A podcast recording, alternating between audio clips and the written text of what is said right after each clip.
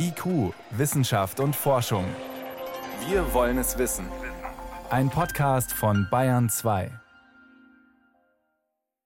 Willkommen zum Corona News Podcast mit Jan Toczynski aus der Wissenschaftsredaktion des Bayerischen Rundfunks. Heute Folge 42 und wir sprechen diese Woche wieder mit Dr. Christoph Spinner. Er ist Infektiologe und Pandemiebeauftragter am Klinikum rechts der ISA in München. Ich grüße Sie, Herr Dr. Spinner.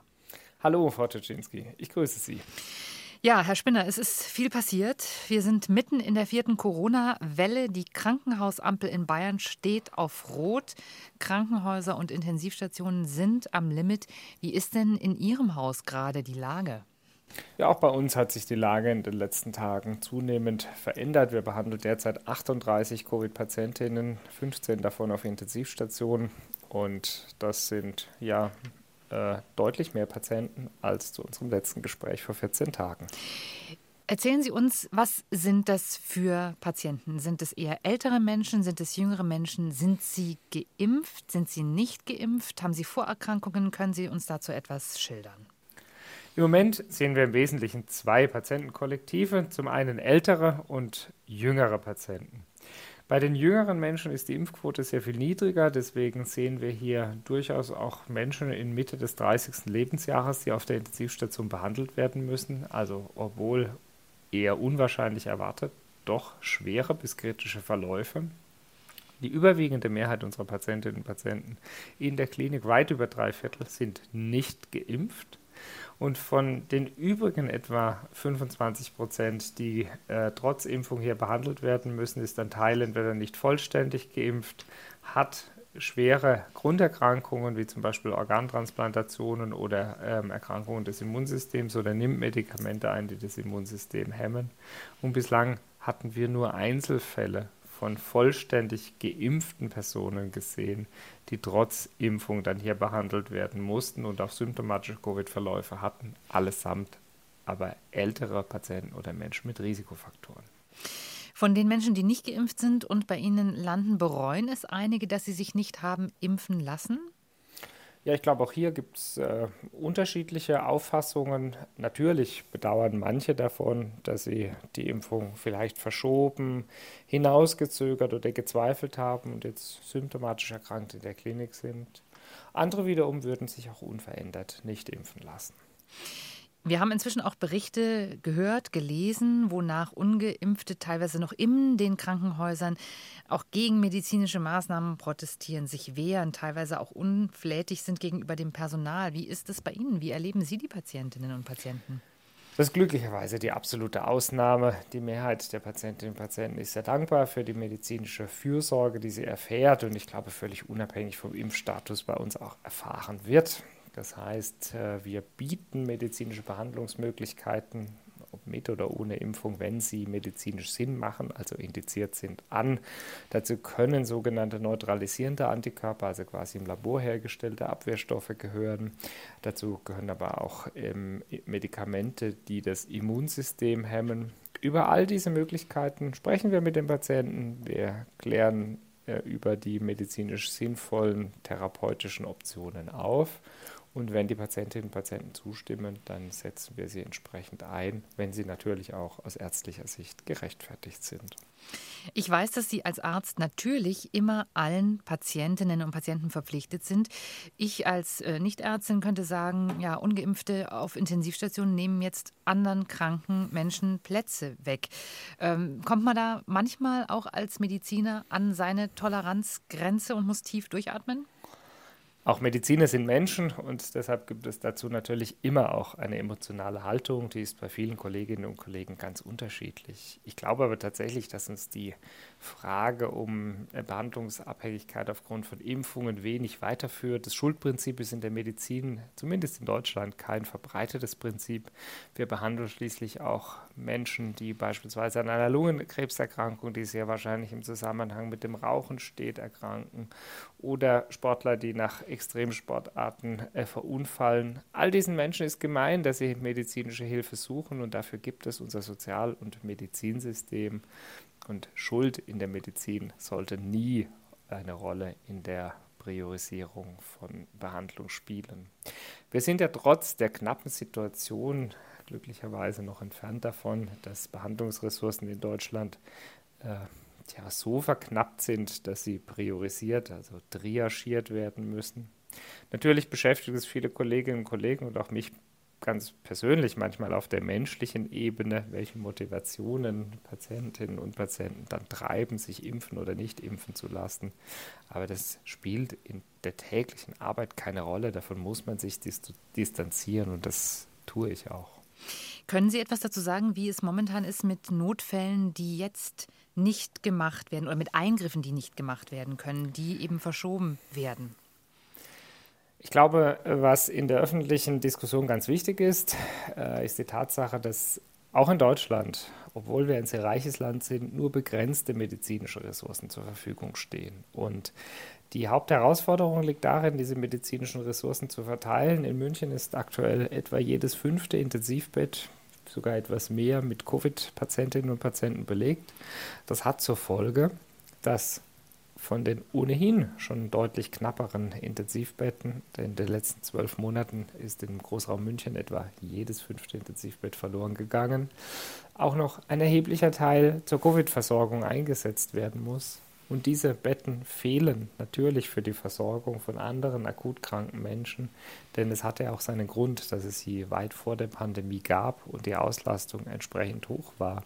Die große Sorge von vielen Medizinerinnen und Medizinern ist, und das hatten wir in den letzten drei Pandemiewellen leider auch schon gesehen, dass Menschen, die einer akutmedizinischen Versorgung bedürfen, zum Beispiel mit Herzinfarkten, Schlaganfällen oder Krebserkrankungen, zögern, zum Arzt zu gehen oder medizinische Hilfe zu suchen, was für die Nicht-Covid-Erkrankten auch eine ganz erhebliche Einschränkung oder gesundheitliche Benachteiligung sein kann. Und wir Medizinerinnen und Mediziner stehen vor der täglichen Herausforderung, die knappen Ressourcen, die uns zur Verfügung stehen, sinnvoll zwischen den Patientinnen und Patienten mit und ohne Covid neu zu verteilen.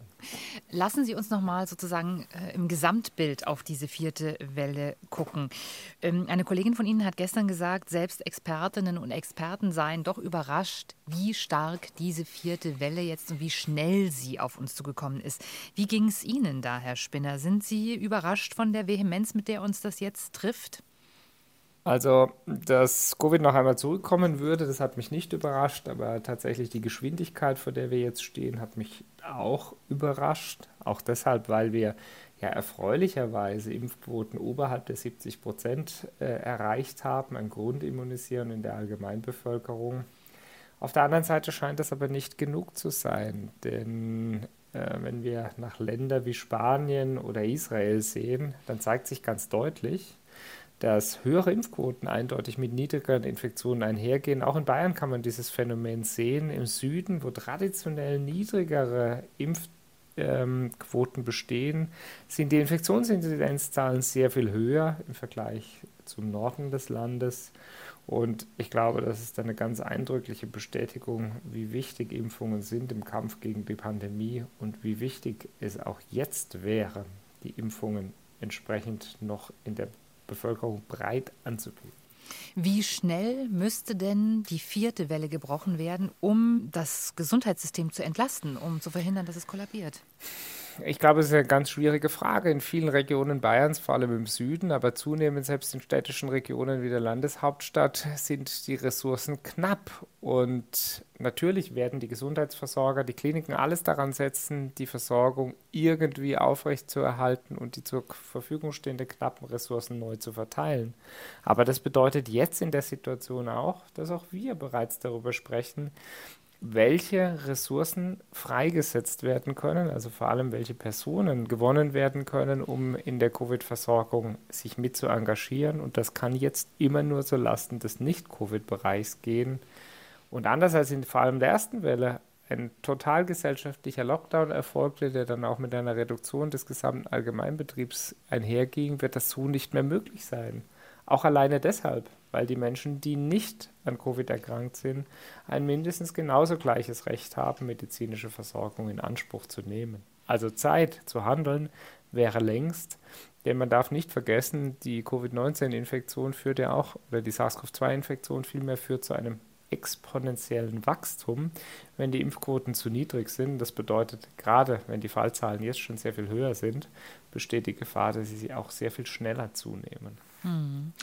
Wichtig wäre ja, Sie haben das schon angedeutet, dass eben die bisher nicht geimpften also eine Impfung machen lassen, je nachholen. Momentan zeichnet sich das nicht wirklich ab. Impfzweifler ändern ihre Meinung eher nicht. Das zeigen neue Zahlen aus den USA, aber auch in Deutschland gibt es Befragungen, die das nahelegen. Was äh, könnte man noch tun? Wo könnte man den Druck aus Ihrer Sicht noch erhöhen, Herr Spinner? Ja, in der Arbeit, in die, über die Sie sprachen, äh, sind auch Kollegen, die ich gut aus der HIV-Medizin kenne, beteiligt. Ich glaube, es zeigt sich im Wesentlichen, dass vor allem die sogenannten renitenten Impfgegner ganz besonders schwer zu überzeugen sind. Und eine der Hauptherausforderungen dürfte wohl darin liegen, zielgruppenspezifische Kommunikation zu erreichen, denn mit der Sachinformation, also dass Impfungen sicher und wirksam sind, wie wir jetzt in unserem Podcast darüber sprechen, werden nicht alle Menschen erreicht. Für viele Menschen spielt kulturelle Einstellung, Glaube oder auch persönliche Überzeugung und persönliches Vertrauen eine sehr viel größere Rolle. Und deshalb bedarf es einer zielgruppenspezifischen Kommunikation. Ich glaube, die Politik kennt auch die Bevölkerungsgruppen, die besonders schwer erreichbar sind. Hier sollte natürlich alles daran gesetzt werden, diese auch zu erreichen. Wenn Sie sagen, alles dran gesetzt werden, wie stehen Sie dazu, bei bestimmten Berufsgruppen eine Impfpflicht einzuführen? Auch darüber wird ja politisch diskutiert. Ihre eigene Berufsgruppe könnte da auch betroffen sein. Wie sehen Sie das? Auch darüber wurde in den letzten Tagen medial, öffentlich und von Experten viel diskutiert. Natürlich könnte eine Pflicht in bestimmten Berufsgruppen dazu beitragen, das Risiko der Infektionsketten zu reduzieren. Und im Gesundheitswesen geht es ja vor allem darum, durch die sogenannte indirekte Immunität den Schutz der besonders empfindlichen Personengruppen, wie zum Beispiel nicht impfbare Patienten mit Krebserkrankungen oder mit anderen Erkrankungen des Immunsystems zusätzlich zu schützen. Es ist ein Weg, der gegangen werden könnte. Wir seitens der Infektiologie arbeiten lange schon an der Überzeugungsarbeit im Bereich der Influenza-Impfung, aber auch anderer luftübertragbarer Erkrankungen, den Schutz für unsere Patientinnen und Patienten durch Impfung des Personals sicherzustellen. Die Diskussion ist aber nicht zuletzt eine sehr gesellschaftliche und ich glaube, die Gesellschaft muss sich auch fragen, ähm, wie sie mit dieser Situation umgehen möchte. Ich persönlich bin überzeugt, dass Schutzimpfungen sichere und hocheffektive Maßnahmen sind, um den Schutz für den Geimpften, aber auch die anvertrauten Personen gewährleisten zu können. Ob dies genug Argumente für eine Impfpflicht sind, muss aber die Gesellschaft, also jetzt die Politik entscheiden. Dann lassen Sie uns über ein anderes Mittel äh, sprechen, das auch heftig diskutiert wird in diesen Tagen, nämlich die Auffrischungsimpfung, die sogenannte Boosterimpfung. Sie ist politisch gewollt für alle, die sie haben möchten, nach sechs Monaten, äh, nachdem sie vollständig zum ersten Mal geimpft wurden. Medizinisch ist es bisher nicht für alle empfohlen, sondern nur für die über 70-Jährigen und die mit ähm, Immunproblemen und Immunschwächen. Aus Ihrer Sicht, Herr Spinner, und nach allem, was wir an Zahlen haben, es gibt eine Veröffentlichung aus Israel, Israel. Da hat die Boosterimpfung tatsächlich viel gebracht, um die vierte Welle zu brechen. Könnte das bei uns auch ein Weg sein, ein gangbarer? Also Ehrlicherweise haben mich die Ergebnisse der zuletzt veröffentlichten Studien der Boosterimpfung selbst überrascht. Denn es zeigt sich aus den Daten aus Israel, und das wissen wir schon länger, dass Boosterimpfungen vor allem bei Älteren, also über 60-Jährigen, die auf die Wahrscheinlichkeit schwerer Covid-Verläufe, also auch Krankenhausaufnahmen, um über Faktor 10 reduzieren. Das heißt unbestritten, dass vor allem bei älteren Menschen eine medizinisch äh, zweifelsfreie Wirksamkeit im Sinne von zusätzlichem Schutz besteht. Neuere Arbeiten zeigen aber auch, dass nach Boosterung sechs bis zwölf Monate nach Grundimmunisierung die Wahrscheinlichkeit einer symptomatischen Covid-19-Erkrankung um 95 Prozent reduziert wird. Also ganz eindrucksvolle Zahlen. Und ich glaube, wie wichtig diese Maßnahme jetzt sein könnte, zeigt sich aufgrund der hohen Infektionsinzidenzen bei Kindern und jüngeren Erwachsenen, die über eine deutlich niedrigere Infektionsquote verfügen.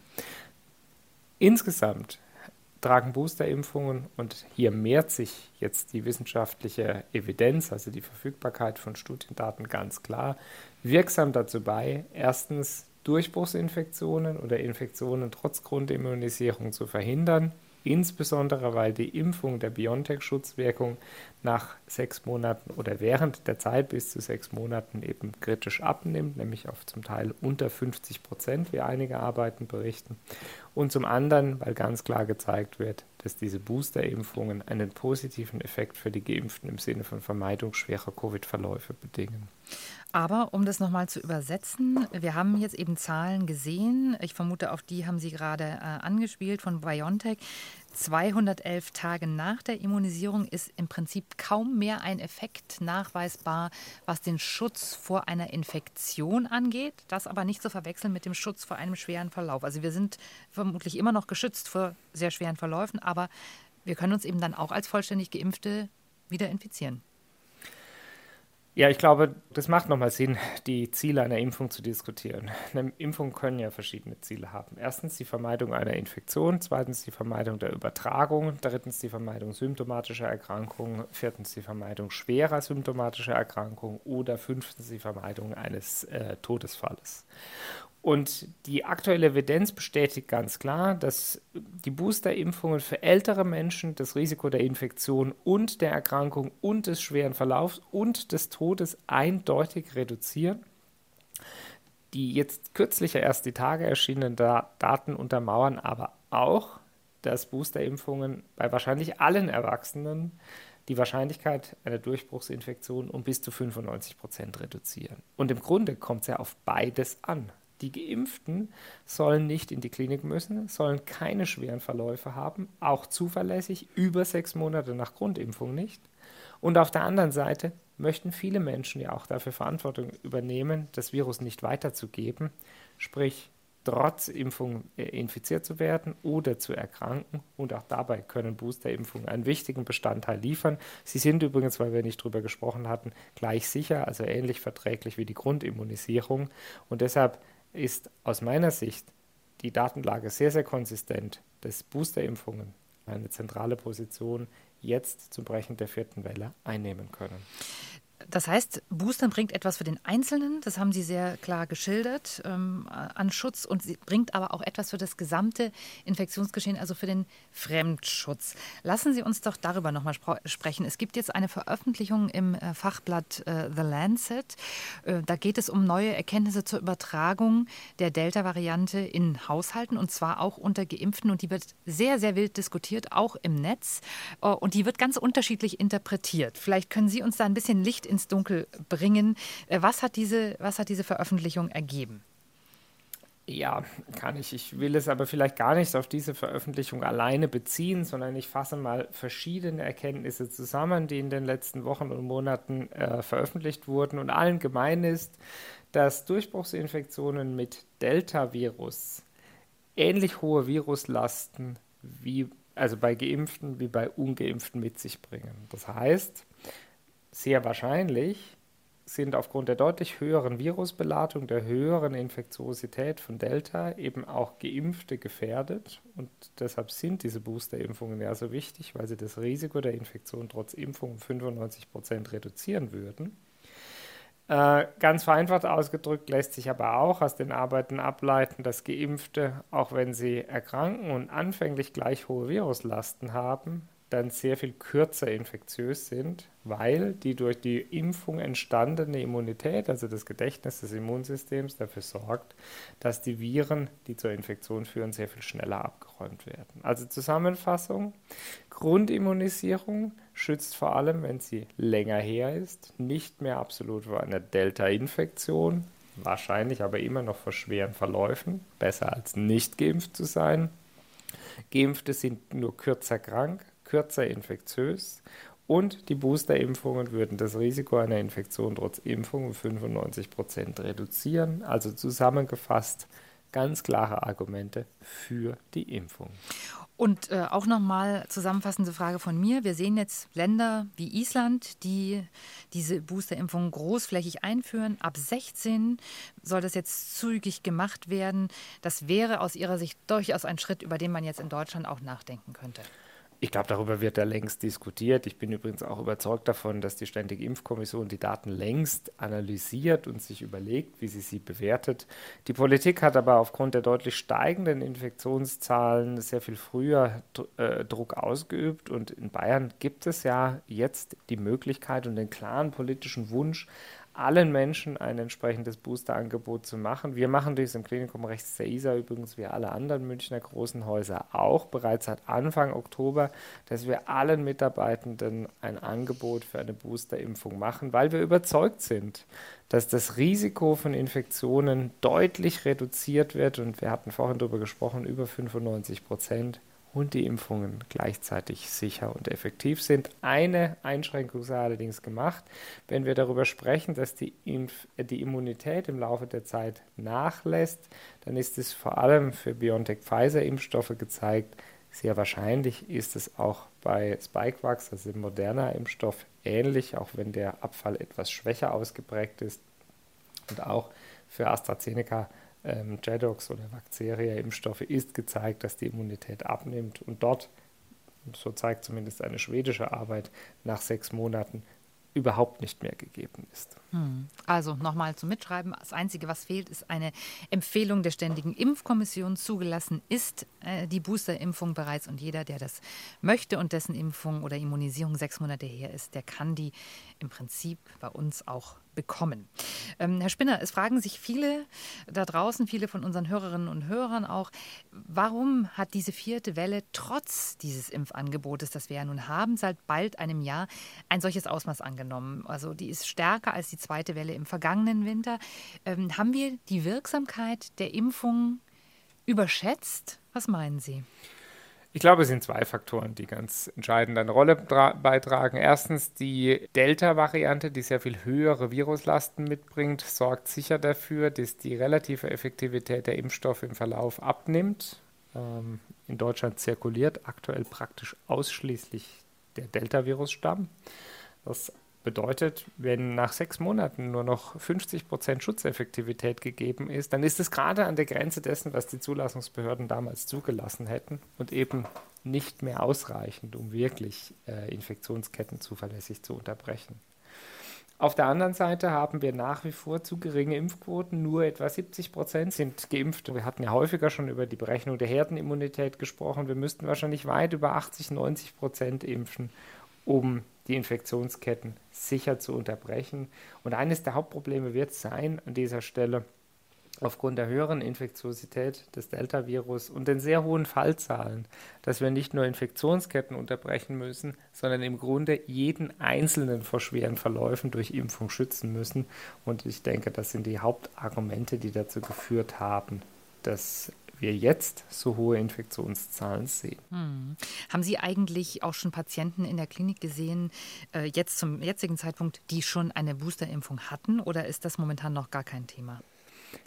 Also Patientinnen und Patienten mit symptomatischer Covid-Erkrankung trotz Boosterinfektion hatten wir bislang nicht gesehen. Ich glaube auch tatsächlich, dass die Wahrscheinlichkeit sehr, sehr gering ist, denn äh, der infektionsepidemiologische Wochenbericht des Robert-Koch-Instituts zeigt eigentlich sehr schön, dass äh, über alle Altersspektren ungefähr 10% Infektionen, also und auch symptomatische Covid-Erkrankungen trotz Impfung gesehen werden. Das ist im Bereich dessen, was wir erwarten würden. Ne? Schutzimpfungen hatten in den Zulassungsstudien ja um 90 Prozent Effektivität gezeigt.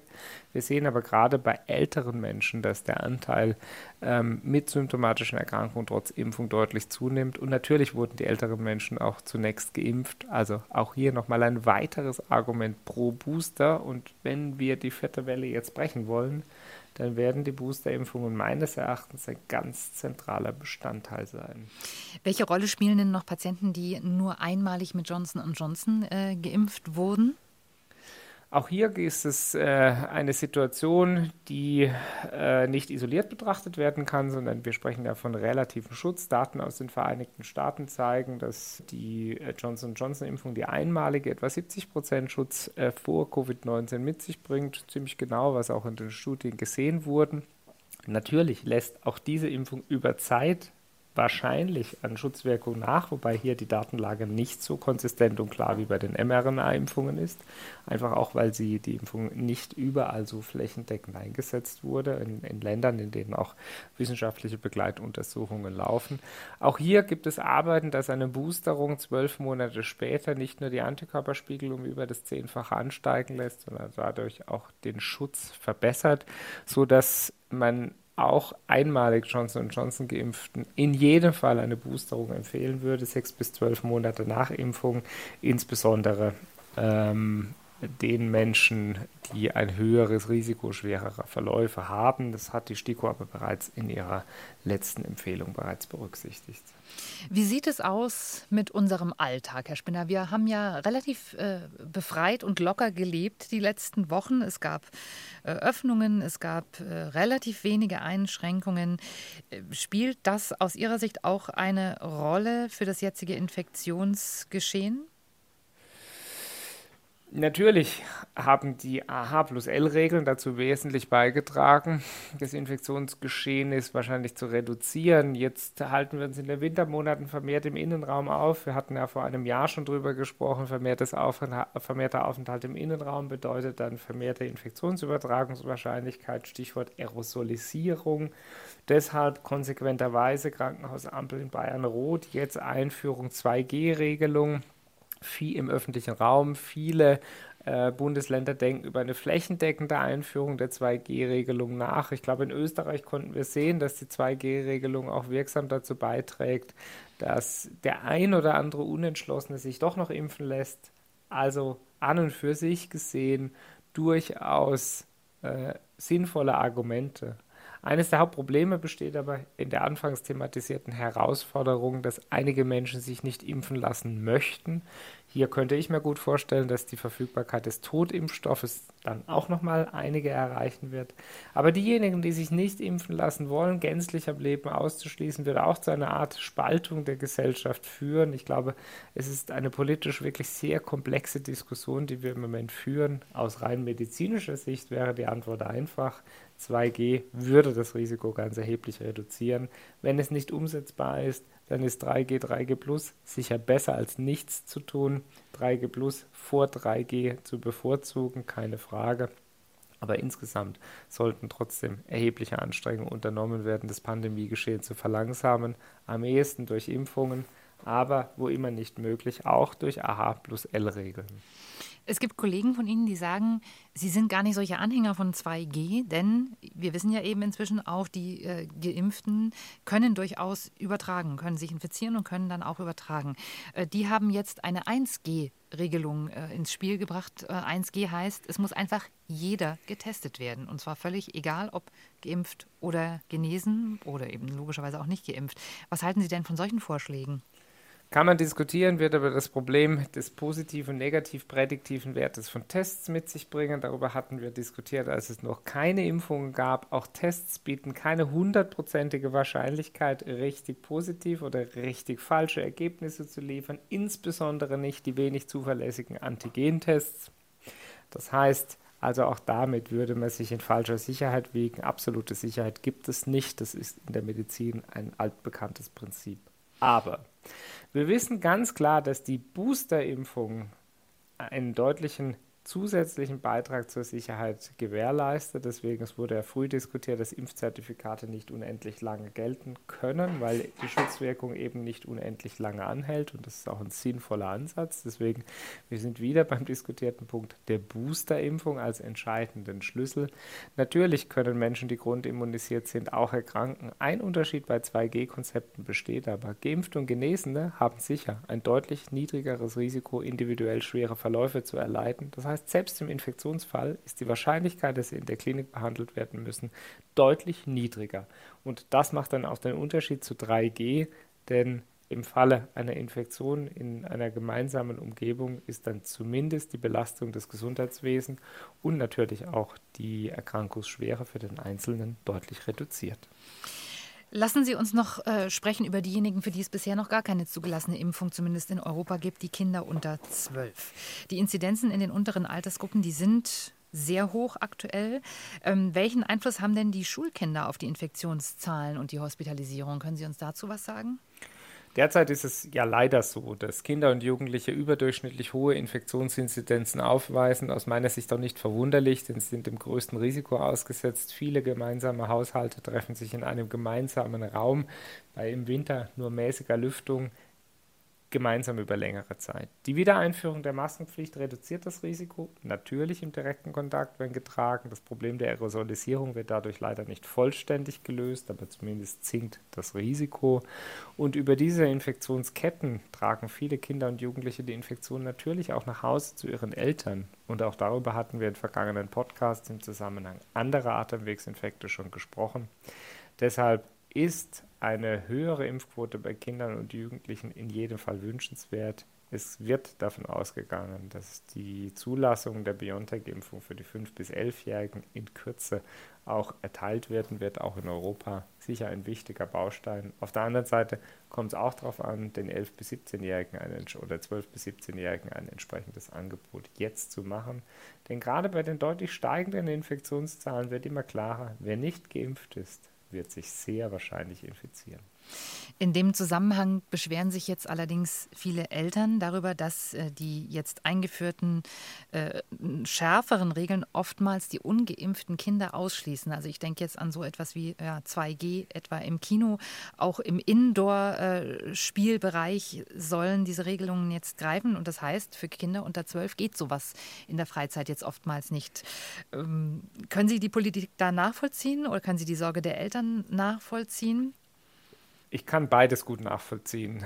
Aber Kinder und Jugendliche bis zum 12., 6. oder 12. Lebensjahr, je nach Regelung, sind ja häufig ausgeschlossen von den erfassten Regelungen. Und zum anderen äh, verändert sich die, der ordnungspolitische Rechtsrahmen nahezu täglich aufgrund der deutlich steigenden Infektionszahlen. Ich glaube, manchmal geht die ein oder andere Detailfrage auch unter oder wird erst im Nachgang diskutiert.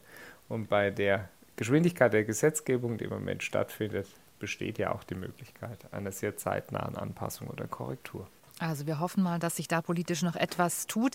Lassen Sie uns zum Schluss, Herr Spinner, noch über das Thema Medikamente reden. Auch das ein wichtiges Thema. Ähm, es gibt jetzt diverse Länder, auch Großbritannien ist mit dabei. Da wurde jetzt das Präparat Molnupiravir zugelassen. Wir haben darüber schon gesprochen, auch an dieser Stelle. Äh, wie sind die Aussichten, dass wir das auch bald in Deutschland einsetzen können? Molnupiravir ist ja ein als Tablette verfügbares antivirales Ribonukleosid-Analogon. Das heißt, es führt im Grunde vereinfacht dazu, dass das SARS-CoV-2 sich nicht mehr in den menschlichen Zellen vermehren kann. Der entsprechende Zulassungsantrag bei der Europäischen Arzneimittelagentur EMA ist entsprechend eingebracht und wird begutachtet.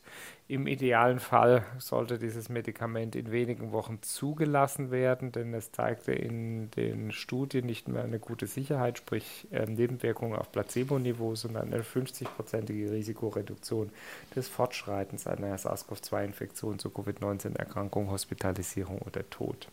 Die Zulassung heißt allerdings noch nicht notwendigerweise, dass das Arzneimittel auch verfügbar ist. Das wäre natürlich aus ärztlicher Sicht ganz klar zu wünschen, denn je schneller es uns zur Verfügung steht, umso schneller könnten wir diesen zusätzlichen Pustenstein im Kampf gegen Covid und die jetzt doch deutlich steigenden Infektionszahlen auch einsetzen. Dann gibt es Untersuchungen über eine Therapie mit einem Antidepressivum, das als Corona-Therapie eingesetzt wird, Fluvoxamin. Was ist denn davon zu halten? Zu Fluvoxamin bzw. auch anderen äh, derartigen Substanzen gab es im Kontext der Pandemie immer wieder Veröffentlichungen. Äh, es gab ja sehr viele Substanzen, die diskutiert wurden als möglicherweise antiviral wirksam. Und selbst wenn sich für die eine oder andere Substanz Hinweise für eine antivirale Potenz ergeben, heißt es noch lange nicht, dass sie auch einen klinisch relevanten Einfluss haben. In den deutschen S3-Leitlinien finden diese Substanzen bislang keine keinerlei Berücksichtigung, auch weil die Effektstärke eben ausgesprochen schwach ist. Das gilt übrigens auch für andere, zum Teil inhalativ verfügbare Steroide, denn das darf man ja nicht vergessen. Nur weil ein Medikament Hinweise liefert, dass es antiviral wirksam ist im Labor oder selbst in klinischen kontrollierten Studien oder Beobachtungsstudien bedeutet es nicht zwangsläufig, dass der Einsatz auch sinnvoll ist. Arzneimittel, die nur wenige Prozent am äh, Verlauf verändern, spielen sicher eine deutlich geringere Rolle als solche Arzneimittel, die eben 50 oder 90 Prozent des Fortschreitens der Erkrankung verhindern können, wie zum Beispiel Molnupiravir, die diskutierte äh, Substanz von Pfizer, oder auch die sogenannten neutralisierenden Antikörper, deren formale Zulassung in Kürze erwartet wird. Ja, und dann hat noch das Unternehmen Pfizer einmal mehr ähm, getrommelt für ein Präparat mit Namen Paxlovid, das in Studien untersucht wurde. Ähm, wie funktioniert das? Klären Sie uns darüber noch auf. Das war das Präparat, von dem ich zuletzt sprach. Es handelt sich dabei um einen sogenannten Polymerase-Hemmstoff. Das heißt, äh, dieses Arzneimittel hemmt ein spezifisches Enzym in Coronaviren, das benötigt wird, um Coronaviren zu vermehren. Diese Substanzgruppe ist bekannt aus der HIV-Medizin. Auch andere Substanzen hatte man ja zunächst untersucht. Man kann sich allerdings vorstellen, diese Polymerase-Hemmstoffe passen wie Schlüssel-Schloss zueinander, heißt übersetzt, nicht alle Viruspolymerasen sind gleich. Meist müssen diese, weil die Polymerase-Hemmstoffe nur bedingt gut über den Magen als Tablette aufgenommen werden können, durch sogenannte Booster-Substanzen, also pharmakologische Booster, äh, wirkverstärkt werden, dass die Substanz bei akzeptabler Nebenwirkungsquote eingesetzt werden kann. Das Hauptproblem ist, wenn sie zu hoch dosiert ist, bekommen die meisten Menschen Übelkeit, Durchfall und oder Erbrechen. Und deshalb ähm, ja, nutzt man diese Möglichkeit der pharmakologischen Wirkstoffverstärkung im Körper.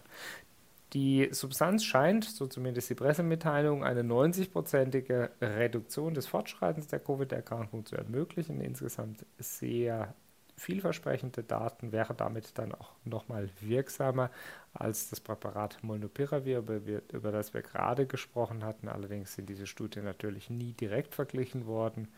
Beiden gemeiner Vorteil ist, dass sie als oral, also als Tabletten oder Kapsel verfügbare Substanzen zur Verfügung stehen. Das heißt aber abschließend, man hat schon den Eindruck, da passiert auch was in der Medikamentenforschung, da geht jetzt was voran. Ja, definitiv. Aber ich glaube, darüber hatten wir immer gesprochen. Wir haben heute auch eine viel mannigfaltigere Auswahl an Therapeutika, die wir auch schon täglich in der Klinik einsetzen. Äh, die letzten zwei Jahre der Pandemie waren nicht vergeblich, aber Arzneimittelzulassung ist komplex. Nur wenige der Substanzen schaffen es wirklich durchs Ziel. Und ähm, tja, nicht alle sind auch vergleichbar effektiv.